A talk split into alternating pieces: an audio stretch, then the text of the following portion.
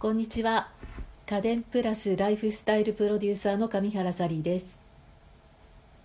今日も広尾周辺は穏やかに晴れていて春のように暖かな陽気です。花粉が多く飛んでいるようで花粉症の方には辛いかもしれませんね。幸い私は未だに花粉症とは縁がなくて大丈夫なんですけれど。今日はアトリエヤンチの中で特に美味しくできたものと注目のキッチン家電についてお話ししたいと思います。ここ1ヶ月半ほどアトリエランチをずっと作ってきて一番のお気に入りのメニューは玄米具だくさんのお味噌汁それと鶏肉と彩り野菜の塩麹蒸しでした。バルミューダの炊飯器で玄米を炊くのに90分かかるのでまずはここから準備を開始。玄米2合をさっと洗って内釜に入れて水加減をしたら外釜に 200cc の水を入れて内釜を底に入れます。バルミューダの炊飯器バルミューダザご飯はお釜が二重になっていて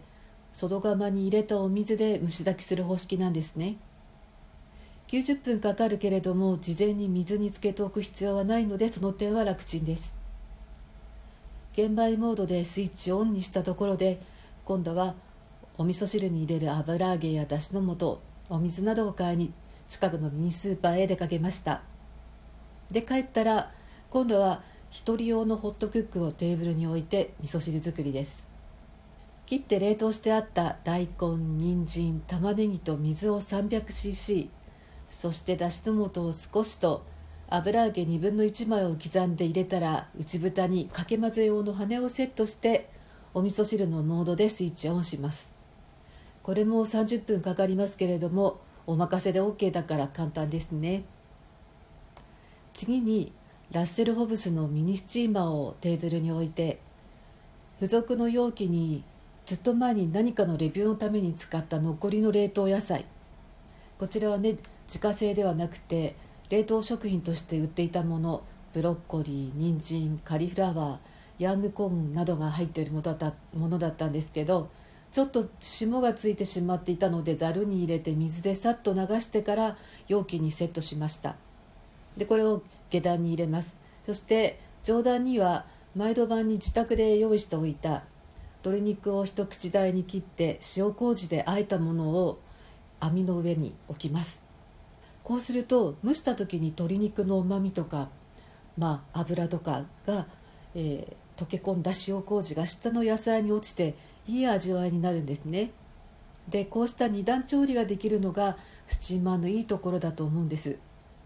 レンジ用のスチーマーもありますけれども全部一緒に蒸しが蒸し上げることになるので出来上がりの味わいはちょっと違うんですよね。スチーマーを使った蒸し料理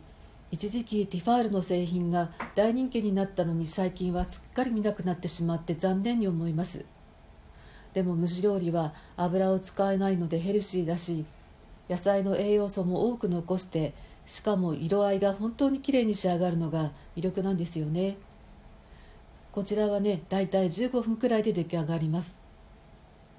こんな風にたくさんの家電を同時に使うとヒューズが飛んじゃうんじゃないの？って思うかもしれないんですけれどもこのラッセル・ホブスのミニスチーマーは小さいので400ワットしか使わないから安心して使えます。実はねこれ2014年に購入したものなんですけれども2012年くらいだったかなあのビッグサイトで開催されていた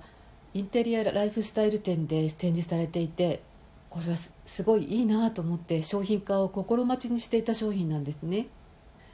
以前にお話ししたルルドのハンドケアなんかもそうなんですけれどこれはいいっていうものを展示会とか商談会とかそういう時にあの目をつけておいてあやっぱりヒット商品になったとかロングセラーになったとかってそういうものが多いんです。そういうふうに発売前から目をつけておくのがなんか得意なんですよね。鼻が利くというか。ティファールをはじめとするたくさんのスチーマーが消えてしまった中でこのミニスチーマーは発売されてから7年目になるロングセラーです。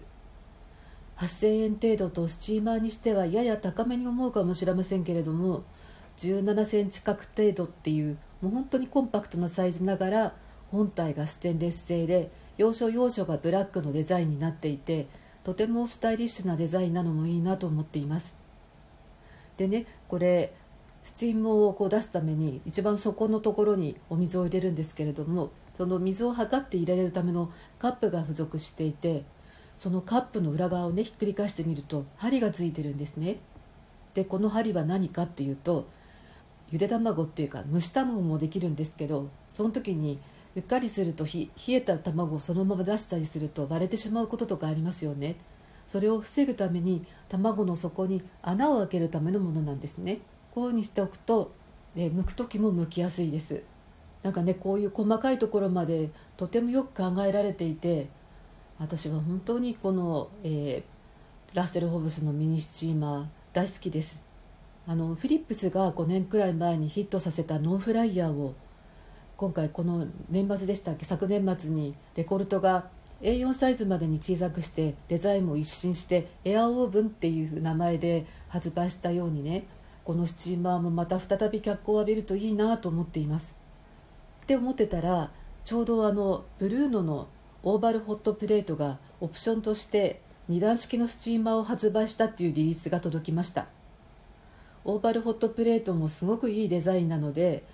あの本体もホワイトと、えー、ベージュベージュっぽいようなホワイトとあとブラックどちらもマットな感じですごく質感がいいんですね。で見た目は芋のホーローみたいに見えるのに実際は軽いので扱いやすいです。私もこのアトリアトリエ用にオーバルホットプレートとこのオプションのスチーマーのパーツ買おうかなって今考えているところです。でさっきちょっと話したレコルトのあのエアオーブンなんですけどこれ本当にこれもいいです。あの小さくやっぱ小さくて扱いやすいっていうのはどんな家電でもあの魅力的ですよね。冷凍のフレンチフライをもう予熱していたバスケットにガサッて入れて15分待ったらもうカリッカリで